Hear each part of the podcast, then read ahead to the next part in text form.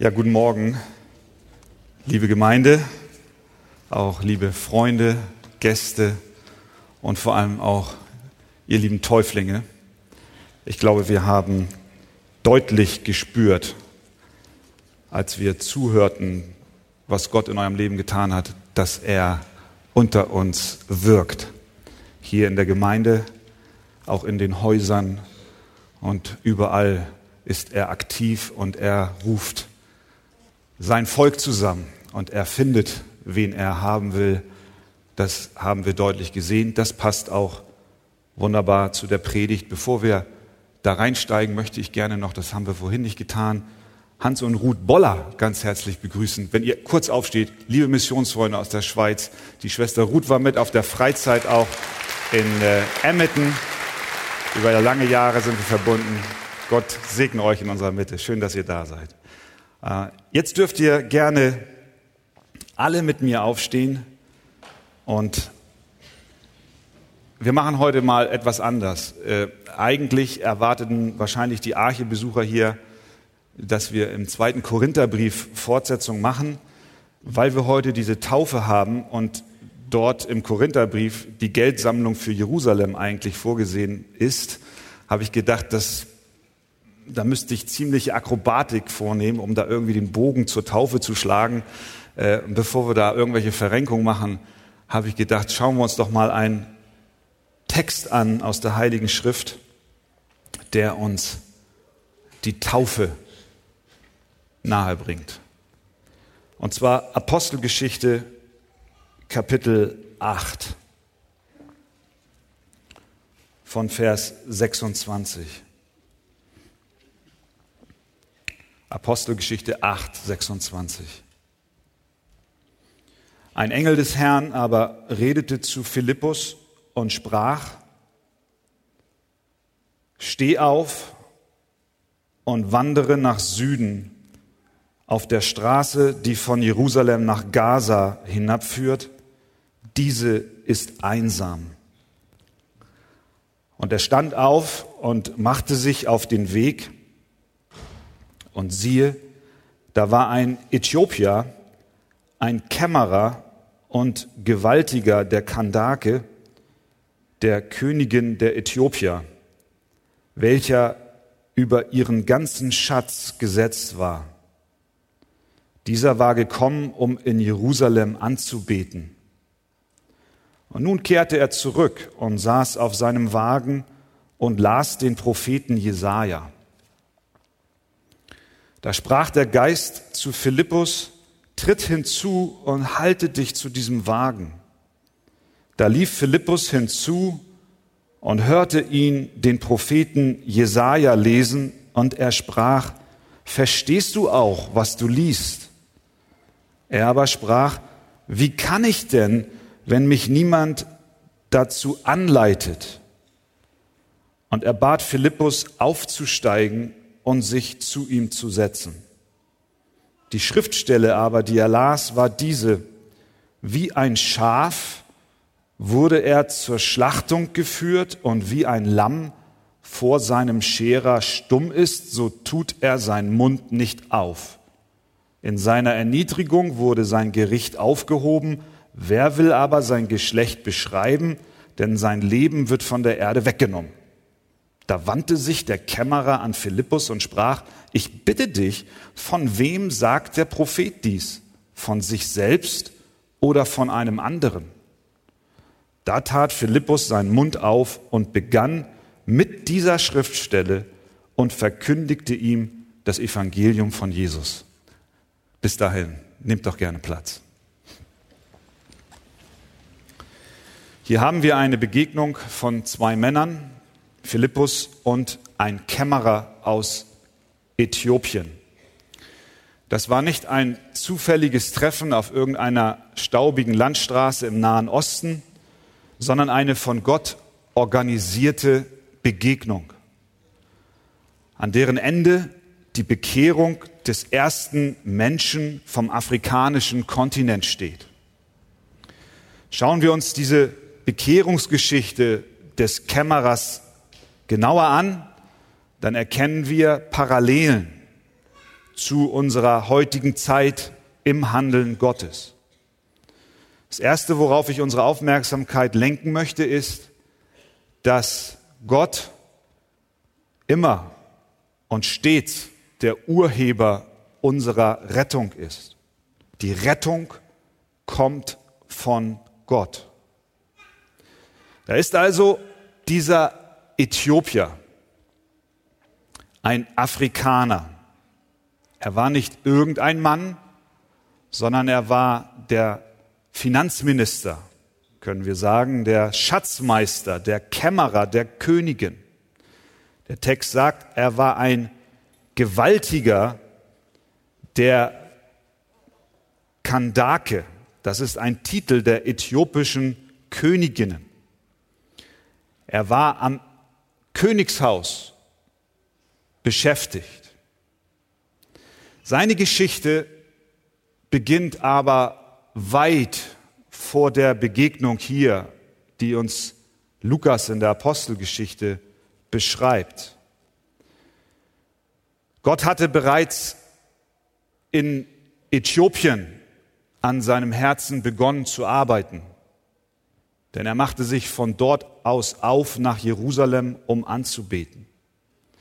Und so hat Gott den Kämmerer vorbereitet, ihn in seinem Heimatland unruhig gemacht, dass er sich auf die Suche nach Antworten auf die Fragen seines Lebens machte. Wir wissen nicht genau, was ihn wirklich antrieb, nach Jerusalem zu gehen. Er wollte anbeten. Wir wissen nicht die Details und die Fragen, die ihn vielleicht auch beschäftigt haben. Aber wir lesen in Vers 27, er machte sich auf den Weg, um in Jerusalem anzubeten. Wahrscheinlich war er ein Heide, vielleicht auch einer, der zum Judentum konvertiert war. Wenn er ein Heide war, dann durfte er in Jerusalem, wenn er denn zum Tempel kam, um dort anzubeten, nur in den Vorhof. Es gab den sogenannten Vorhof der Heiden. Er durfte nicht weiter in den Tempel vorrücken. Und in diesem Vorhof, da war ziemliches Gewühl. Da war Unruhe. Wir wissen, dass Jesus auch die Händler aus diesem Bereich hinausgejagt hat. Dieser Mann kam, um anzubeten, und wenn er denn dorthin gegangen ist, dann fand er dort einen Ort, wo wahrscheinlich nicht Ruhe war, anzubeten, und weiter hinein kam er nicht. Aber er war nicht nur wahrscheinlich ein Heide, sondern er war ganz gewiss ein Eunuch. Das sagt der griechische Grundtext. Die meisten Übersetzungen ins Deutsche verschweigen dies. Die neue Genfer Übersetzung hat es an der Stelle korrekt wiedergegeben. Er sagt dort Folgendes. Philippus machte sich auf den Weg und als er diese Straße entlang ging, kam dort in seinem Reisewagen ein Äthiopier gefahren, ein Eunuch. Es handelte sich um einen hohen Würdenträger, den Finanzminister der Kandake, der äthiopischen Königin. Ich erspare mir an dieser Stelle zu sehr ins Detail zu gehen, was es denn heißt, ein Eunuch zu sein, aber es sei Folgendes erwähnt. Eunuchen wurden entmannt, ohne ihre Einwilligung in den meisten Fällen. Es waren oft gebildete Jungs aus angesehenen Familien, aber es war Voraussetzung am Königshof, wenn man am Königshof arbeitete, dass man ein Eunuch war, wenn man in der Nähe der Königin sich aufhielt. Damit wollte man vermeiden, dass die nahen Mitarbeiter sich an der Königin vergingen. Man wollte auch sicherstellen, dass die Hofangestellten nicht durch eigene Kinder eigene verwandtschaftliche Beziehungen entwickeln und somit das Machtgebilde und Gefüge des Königshauses in irgendeiner Form ins Wanken kommen könnte. Das Problem ist, dass Eunuchen im Tempel in Jerusalem nicht zugelassen waren. Aus 5. Mose 23, Vers 2 haben wir diese Information. Nicht einmal im Vorhof der Heiden. Dieser Mann aus dem fernen Äthiopien macht sich auf den Weg, um in Jerusalem anzubeten. Er sucht Gott. Er kommt dorthin und alles, was er findet, ist Zutritt verboten. Du kommst hier nicht rein. Ob er dann eine Synagoge aufgesucht hat und dort im Umfeld versucht hat, irgendwie Kontakt aufzunehmen, wissen wir nicht. Was wir wissen ist, irgendwie kauft er sich oder bekommt er geschenkt eine Schriftrolle. Jesaja. Er steigt in seinen Wagen und macht sich auf den Weg zurück. Diese weite Strecke von Jerusalem zurück nach Äthiopien. Eins fand er nicht. Antworten auf all seine Fragen. Und doch war Gott dabei, die Weichen im Leben dieses Mannes so zu stellen, dass er den Weg zum lebendigen Gott findet. Irgendwie, auf irgendeine Weise gelangt er an diese Schriftrolle Jesajas. Und da kommen nächste Fragen. Wie, wie kommt es, dass er gerade das Buch Jesaja in den Händen hält? Es gibt andere Bücher im Alten Testament. Er hätte auch irgendeine Gesetzesrolle in der Hand halten können. Wenn jemand einen Text aus dem Alten Testament liest und Gott sucht, ich glaube, dann gibt es kaum einen besseren Text als die Schriftrolle des Jesajas. Und nicht nur, dass er Jesaja liest, sondern er liest auch noch Jesaja Kapitel 53. Wie ein Schaf wurde er zur Schlachtung geführt, liest er. Und wie ein Lamm vor seinem Scherer stumm ist, so tut er seinen Mund nicht auf. Dieser Mann auf der Suche nach Gott kommt über Jesaja, Kapitel 53. Wir sehen, die Hand Gottes ist aktiv wenn es darum geht, Menschen zu finden, Menschen zu retten. Hinzu kommt noch etwas. Zeitgleich lesen wir Vers 26, der Eingangsvers. Ein Engel des Herrn aber redete zu Philippus und sprach, steh auf und wandere nach Süden auf der Straße, die von Jerusalem nach Gaza hinabführt. Diese ist einsam. Da ist ein Mann namens Philippus. Ein Engel des Herrn kommt zu ihm und er gibt ihnen den Auftrag, geh diese Straße lang. Da waren zwei Straßen südlich von Jerusalem. Eine in das Land der Edomiter und eins entlang der Küste Gaza. Wir kennen auch heute noch den Gaza-Streifen. Er ist ja bis heute auch in den Medien immer wieder erwähnt. Und dieser Mann, er geht an diesem Weg, an eine einsame Straße, irgendwo in der Einsamkeit, weil Gott es ihm sagt. Er steht dort, wir wissen nicht wie lange, und er hält Ausschau und fragt sich, was soll ich hier? Am Horizont irgendwo eine Staubwolke, ein Wagen nähert sich. Und er hört und er bekommt den Eindruck, geh zu diesem Wagen. Die Frage ist doch, wie stehen die Chancen, dass ein Mann auf einer staubigen, einsamen Straße im Nahen Osten in einer Kutsche sitzt, in Jerusalem nicht die Antworten auf seine Fragen bekommen hat, ein Buch liest, Jesaja liest, Kapitel 53 liest, laut liest und dann in der Wüste einen Mann trifft, den ein Engel dorthin bestellt hat. Wie groß sind die Chancen? Das kann nur von Gott eingefädelt sein. Und jetzt denk an dein Leben. Wahrscheinlich hast du nicht in einer Pferdekutsche gesessen und eine Schriftrolle gelesen. Jedenfalls habe ich das nicht in euren Zeugnissen gehört. Du bist auch kein Finanzminister, aber auch in deinem Leben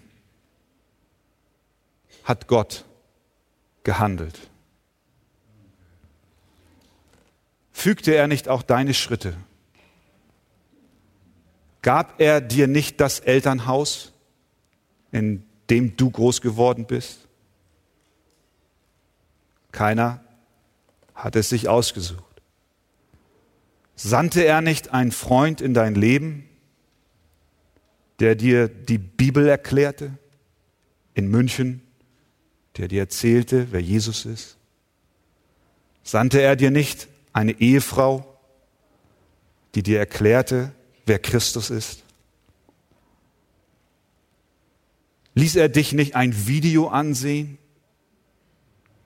und im Hintergrund huscht ein André Meyer durchs Bild und du sagst, den kenne ich doch und irgendwie kontaktierst du ihn und du kommst hier in die Arche? Was tat Gott? Wie viele Hebel setzte er in Bewegung? Wie viele Wege lenkte er? Wie viele Menschen ließ er über deinen Weg gehen und kreuzen? Und wie viele Ereignisse hattest du? Welche Krankheit ließ er zu, dass du an dem Punkt kamst, wo du fragtest, Gott, wo bist du? Was wir hier sehen ist, Gott ist der Urheber unserer Rettung. Wenn er nicht handelt, sind wir verloren. Deswegen gebührt ihm alle Ehre. Und dann entwickelt sich die Unterhaltung. Vers 30. Philippus geht neben dem Wagen her und dieser Kämmerer liest laut. Und die erste Frage, die Philippus stellt, ist die, verstehst du auch, was du liest? Zweite Frage des Kämmerers. Wie kann ich denn, wenn mich nicht jemand anleitet? Die Frage kennst du auch. Wie kann ich die Bibel verstehen, wenn mir sie niemand erklärt. Für viele ist sie ein Buch mit sieben Siegeln. Die Frage ist legitim. Wenn du diese Frage stellst, dann heißt es nicht, dass du dumm bist, sondern ich würde sogar sagen, du bist sehr klug, dass du überhaupt wünscht, die Bibel zu verstehen. Du hast eine Bibel, vielleicht noch aus Kinderzeiten, vielleicht auch noch von deiner Konfirmation. Du kramst sie hin und wieder mal raus und wenn jemand kommen würde und dich fragen würde, verstehst du denn auch, was du liest, dann würdest du genauso antworten wie der Kämmerer. Wie kann ich verstehen, wenn nicht jemand da ist, der es mir erklärt? Deswegen bist du heute Morgen hier, damit du verstehst, was die Botschaft der Bibel ist. Und das ist der entscheidende Augenblick für Philippus. Die Tür war weit geöffnet. Weiter kann eine Tür sich nicht öffnen für jemanden, der das Evangelium von Jesus Christus sagen will. Wenn jemand zu dir sagt, erklär mir doch mal. Schlimm wäre gewesen, wenn er gesagt hätte, weißt du was, äh, da 15 Kilometer weiter, da ist eine Gemeinde Neugründung, geh mal dahin und die erklären dir, was dieser Text zu bedeuten hat. Nein, Christen sollten immer bereit sein, Rede und Antwort zu stehen. Und immer bereit sein, das Evangelium zu erklären. Er springt auf und er spricht mit ihm. Es ist interessant, was er mit ihm bespricht.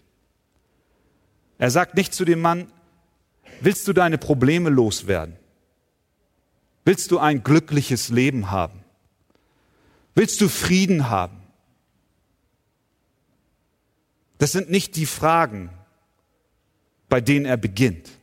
Das sind bestimmt wichtige Fragen, aber er beginnt nicht da, weil die Bibel, weil das Evangelium dort nicht beginnt. Sondern er sagt, Vers 35 folgendes. Da tat Philippus seinen Mund auf und begann mit dieser Schriftstelle, diesem Jesaja-Text, und verkündigte ihm das Evangelium von Jesus.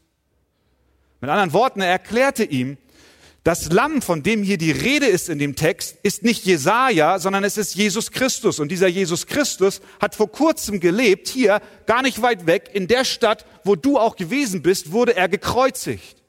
Er nahm Bezug auf die historischen Tatsachen, dass Jesus Christus, der Sohn Gottes, auf diese Welt kam, ein Leben gelebt hat für Sünder, sodass alle, die an ihn glauben, nicht verloren gehen, sondern ewig leben. Das ist das Evangelium von Jesus Christus. Er erklärte es anhand dieses Textes. Und das ist, was wir den Menschen sagen müssen. Es gibt keine andere Botschaft als diese. Und alles andere, das sind Folgeprodukte von einem erneuerten Leben. Natürlich freuen wir uns, wenn Gott uns segnet. Aber wir fangen an bei dem Evangelium und das sehen wir hier bei Philippus. Christus kam wie ein Schaf wurde er zur Schlachtung geführt und wie ein Lamm vor seinem Scherer stumm ist, so tut er seinen Mund nicht auf. Kämmerer, dieser Text handelt von Jesus Christus. Er handelt davon, dass der Sohn Gottes ein Opferlamm wurde und die Sünden, die Strafe der Sünde trug, die du hättest tragen müssen. Und dies tat er still, wie ein Lamm vor seinem Scherer. Der Kämmerer hört und er fängt an zu verstehen. Die Rettung beginnt immer bei Gott.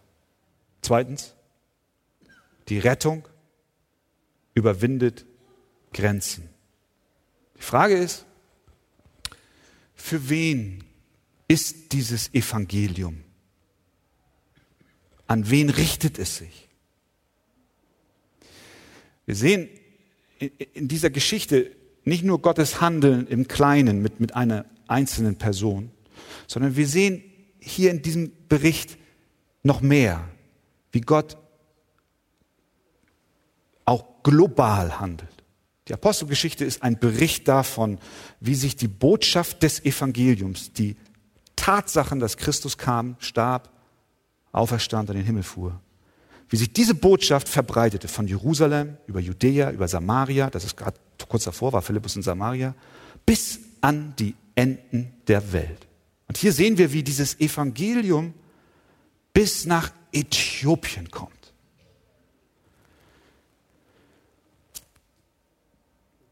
Der Eunuch las die Jesaja-Rolle. Er kommt von Jerusalem zurück, findet nicht dort, was er gesucht hat, nicht zugelassen im Gottesdienst, im Tempel und versteht, dass jetzt dieser Text von Jesus Christus spricht. Da bleibt doch diese Frage für ihn zurück. Ja, wenn wenn ich als Eunuch nicht im Tempel zugelassen bin, ist denn dieses Evangelium von Jesus Christus für mich überhaupt gültig? Kann ich das glauben? Kann ich es anwenden? Hat es für mich Bedeutung? Diese Frage stellen sich vielleicht auch heute Morgen einige hier. Ist das Evangelium auch für mich, der ich irgendwie anders bin als all die anderen Menschen um mich herum. Und ich glaube, dass dieser Kämmerer mit Sicherheit nicht bei Jesaja 53 stehen geblieben ist, sondern er las die Rolle weiter. Und wenn er sie weiter gelesen hat, dann kam er nicht lange danach zu Jesaja Kapitel 56, ab Vers 3. Dort steht Folgendes. Und der Sohn, der Fremde, der sich dem Herrn angeschlossen hat, soll nicht sagen, der Herr wird mich sicher von seinem Volk ausschließen. Und der Eunuch sage nicht, siehe, ich bin ein dürrer Baum. Denn so spricht der Herr. Den Eunuchen die meine Sabbate bewahren und das erwählen, woran ich gefallen habe und festhalten an meinem Bund, den gebe ich in meinem Haus und in meinen Mauern einen Platz. Dem Mann gehen die Augen über. Es gibt Platz im Hause des Herrn für mich, der ich ausgestoßen bin. Und einen Namen, sagt Gott, besser als Söhne und Töchter. Einen ewigen Namen werde ich ihnen geben, der nicht ausgelöscht werden soll. Er konnte keine Kinder kriegen. Er konnte keine Söhne zeugen und keine Töchter zeugen. Vielleicht war das auch eine Frage seines Lebens und hier kommt er plötzlich, versteht, Christus ist gekommen, das Lamm Gottes, um für meine Sünden zu sterben. Ja, und es ist für mich auch der, der ich ausgestoßen, ausgeschlossen, keine irdische Zukunft habe in Form von Nachkommen. Gott sagt, komm zu mir. Es ist Raum. Das Evangelium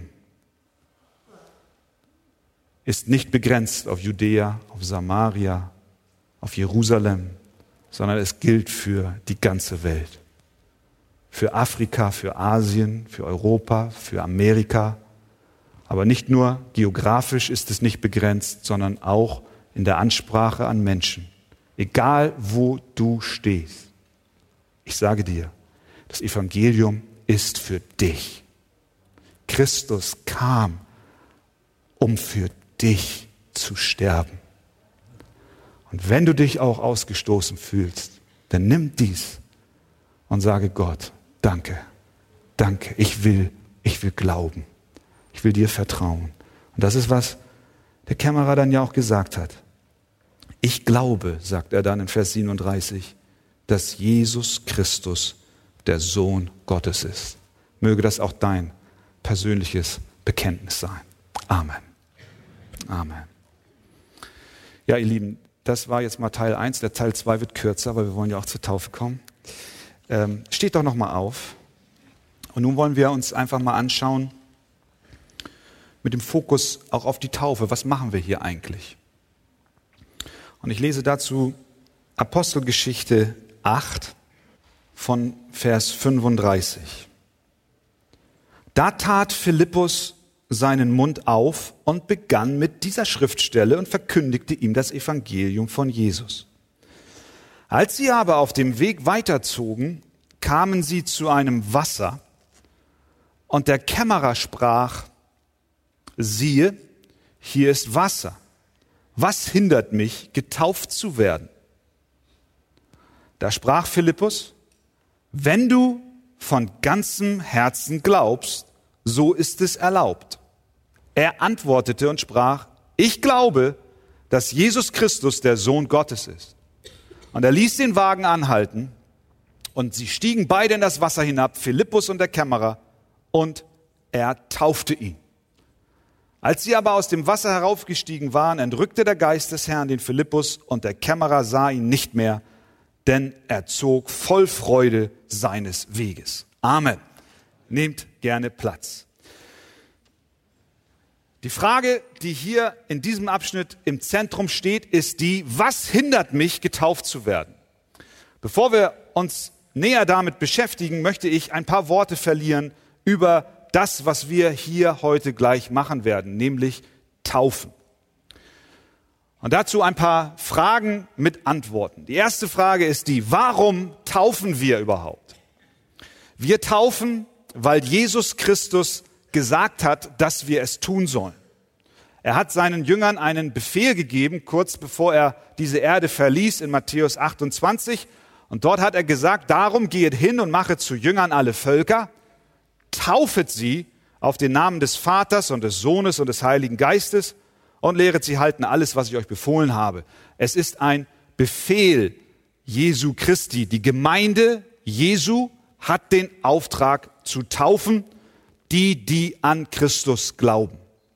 Nicht nur ist es ein Befehl von Jesus, sondern Jesus selbst hat sich taufen lassen von Johannes. Der wollte erst nicht, weil er meinte, er sei nicht würdig, den Sohn Gottes zu taufen. Jesus antwortete dem Johannes und sprach, Matthäus 3, lass es jetzt so geschehen, denn so gebührt es uns, alle Gerechtigkeit zu erfüllen.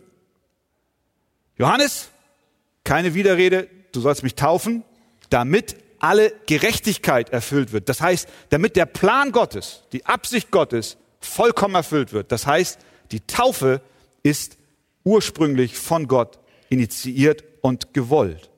Da gab er ihm nach. Da hat dann Johannes gesagt, na gut, dann was soll's? Ich diskutiere jetzt nicht weiter. Komm her, ich taufe dich.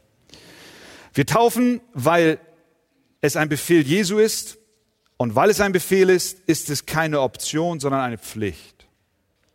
Wenn Jesus Christus der Sohn Gottes ist, dann müssen wir tun, was er sagt.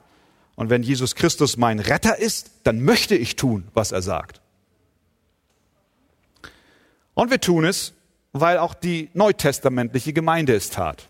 Hier in Apostelgeschichte 8 sehen wir es, später auch davor. Es wurden 3000 haben geglaubt und getauft und sie wurden der Gemeinde hinzugetan. Zweite Frage, wie taufen wir? Wir taufen durch Untertauchen. Das tun wir gewöhnlich immer. Es sei denn, dass es medizinische Gründe gibt, die ein Untertauchen nicht möglich machen.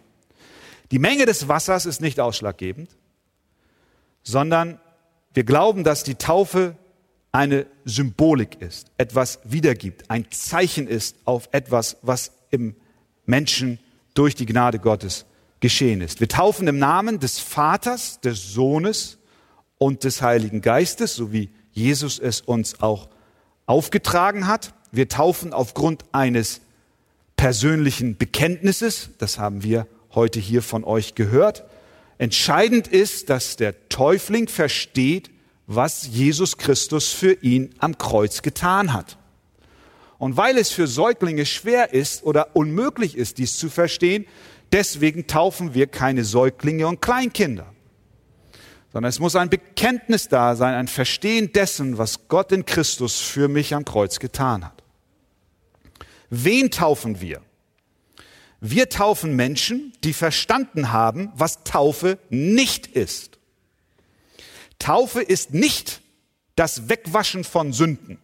Manch einer schaut sich das Becken an und guckt sich die Qualität des Wassers an und sagt, das ist relativ sauber, gehe ich rein, bin ich reingewaschen. Das ist nicht Taufe.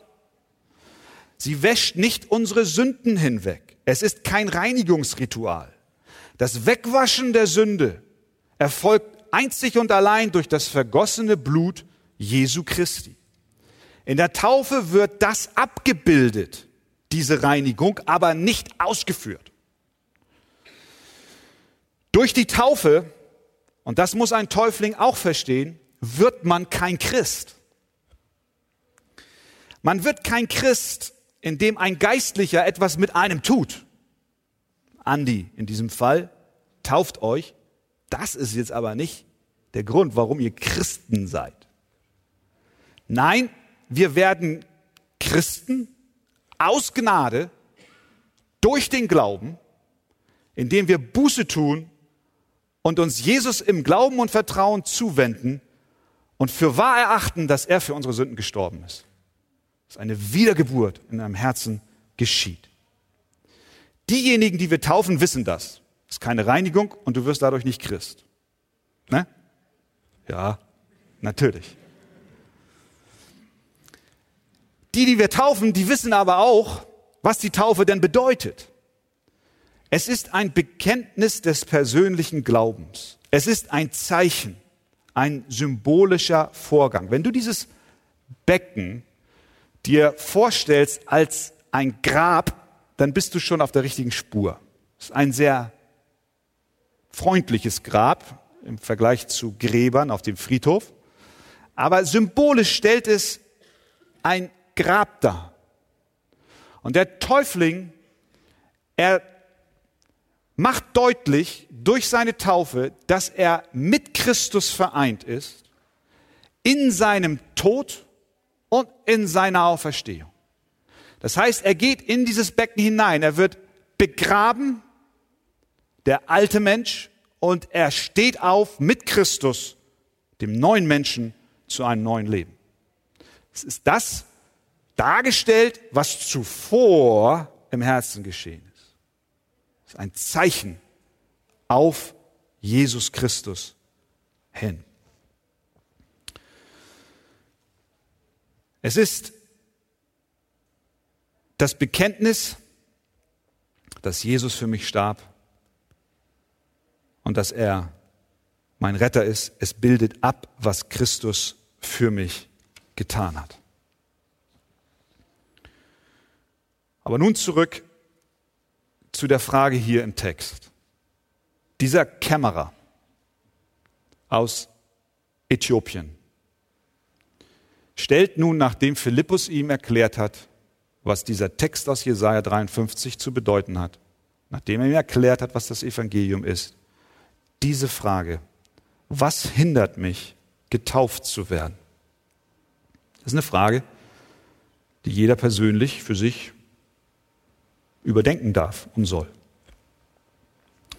Wenn wir die Geschichte des Kämmerers lesen, dann stellen wir fest, dass es dort einige Gemeinsamkeiten mit uns auch gibt. Er ist einerseits so ganz anders als wir, aus einer anderen Zeit und aus einem anderen Umfeld, aber dennoch ist er genauso wie wir auch ein Anbeter. Er war, wie wir schon gesagt haben, in Jerusalem, aber er hat dort nicht gefunden, was er suchte.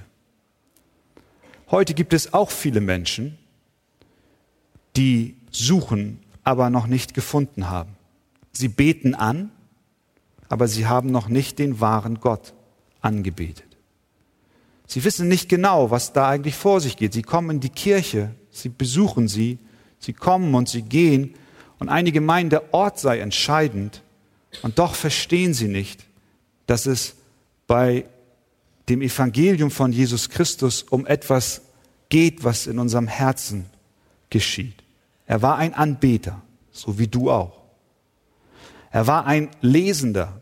Er las aus dem Alten Testament, er las laut aus der Rolle. Auch darin gleicht er sich mit einigen von uns. Auch wir lesen. Vielleicht liest du auch die Bibel und verstehst sie nicht, deswegen hast du sie wieder zurückgestellt. Aber er verstand nicht wirklich, was dort vor sich geht. Und drittens, er war ein Fragender, wie auch viele von uns fragend sind. Philippus wurde zu ihm gesandt, um seine Fragen zu beantworten. Er las, aber er verstand nicht. Er sah die Worte wohl geschrieben, aber er hat ihre Bedeutung nicht begriffen.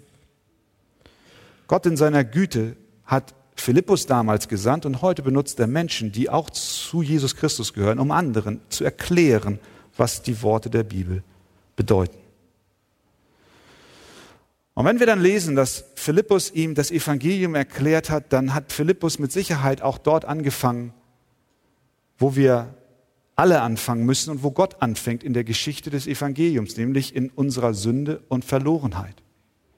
Denn dass Jesus Christus auf diese Welt kam, hatte ja einen Grund. Wären wir nicht in Sünde und in Tod verstrickt, dann hätte es keinen Anlass für Gott gegeben, seinen Sohn zu senden. Deswegen fangen wir, wenn wir über das Evangelium sprechen, an, über unseren verlorenen Zustand zu sprechen. Wozu musste ein Lamm kommen und geopfert werden? Wenn wir diese Frage beantworten müssen, müssen wir erst verstehen, dass ein Opfer überhaupt nötig ist aufgrund unserer Übertretungen und Sünde. Wir sind konfrontiert, auch heute noch, nicht nur damals im Nahen Osten.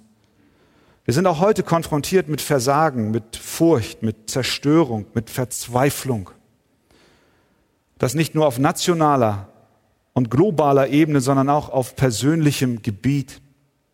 Jeder von uns, der auch nur ein wenig nachdenkt und sich den Lauf dieser Geschichte und der Welt ansieht, die Nachrichten sieht, der muss sich die Frage stellen, der muss sich die Frage stellen, hier ist irgendwas gerade schief am Laufen. Irgendetwas stimmt in dieser Welt nicht. So kann es doch nicht geplant gewesen sein, was wir in den Nachrichten lesen von Terror, von Krieg, von Betrug.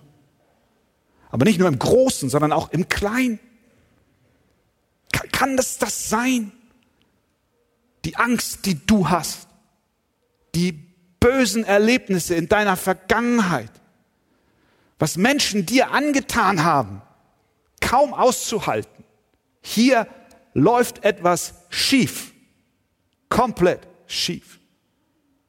Deswegen suchen wir Antworten, das zu erklären. Die Gewalt und den Zorn und den Missbrauch und den Mord und die Ungerechtigkeit. Die Menschen suchen die Antwort in, in der Technik, fortschreitende Technik. Wir, wir hoffen, dass die Technik uns zu besseren Menschen macht. Und wir stellen fest, die Technik ist nicht das Rezept gegen das Böse in dieser Welt. Sie kann nichts tun gegen unsere Selbstsucht, gegen unsere Gier, gegen unsere Unmoral. Andere hoffen auf politische Veränderungen, Politische Systeme können auch nicht die Eifersucht und Angst lösen und die zahlreichen Verbrechen beseitigen, die auch im 21. Jahrhundert geschehen. Es ist schlichtweg Utopie. Wir können versuchen, einen möglichst stabilen demokratischen Staat zu haben. Wir danken Gott für die Verfassung das Grundgesetz in unserem Land. Wir preisen ihn, dass es auch fußt noch auf der Heiligen Schrift.